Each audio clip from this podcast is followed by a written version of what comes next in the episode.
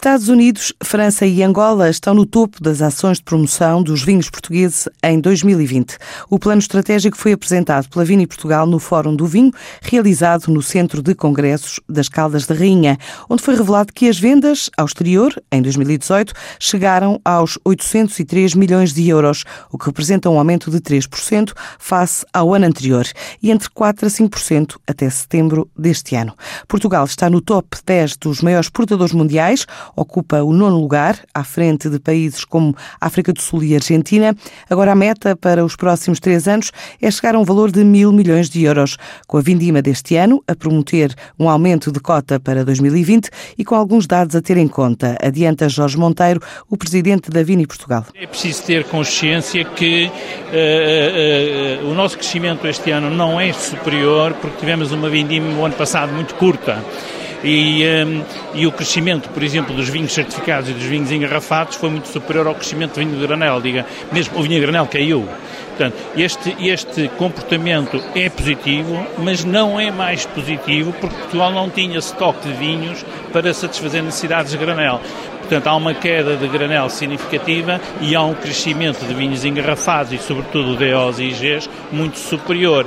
E, portanto, há aqui um balanço que leva a este crescimento na ordem dos 4%, 5% uh, neste, em, em setembro.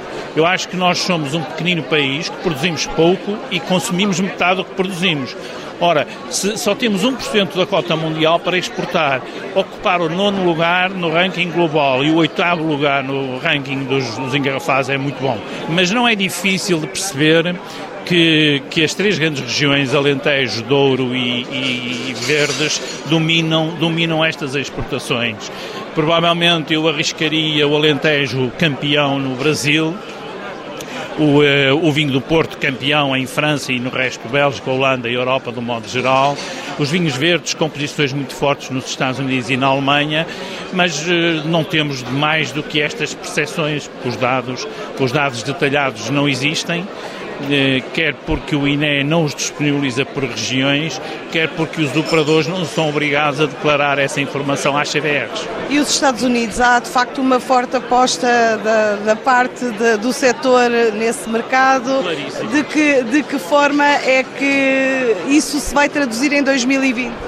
Isso gostaríamos de saber, mas é, os Estados Unidos são hoje o primeiro destino de vinhos de mesa portugueses. Portanto, já são o primeiro mercado. A França está em primeiro lugar, incluindo o vinho do Porto, mas os Estados Unidos são o grande destino. Aquilo que nós temos vindo a fazer é passar já da fase em que estamos a trabalhar o, o, o, os profissionais para a fase do consumidor.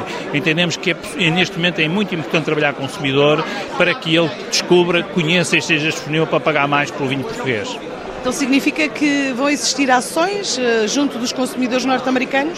É esse o projeto para 2020. É um mercado que leva a maior fatia de investimento, 1,3 milhões de euros no próximo ano, muito focado no consumidor. Ao todo, quanto é que é o valor estimado ou, ou canalizado para todas as ações de promoção internacional? Investimento direto a vir em Portugal, 6 milhões de euros, dos quais eh, cerca de 3 milhões são, são dinheiro da taxa de promoção, eh, cerca de, de, de 2 milhões, 2, tal, 3 milhões são verbas que vêm da OCM, ação de promoção de países terceiros, e 1,5 milhões é contributo direto dos produtores que participam nas nossas ações. Um retrato do setor feito no Fórum Vinhos de Portugal, realizado ontem nas Caldas da Rainha, onde ficou também registado que já em janeiro de 2020, a primeira feira onde os vinhos portugueses vão marcar presença é em Paris, além de um leque de ações programadas para 16 países.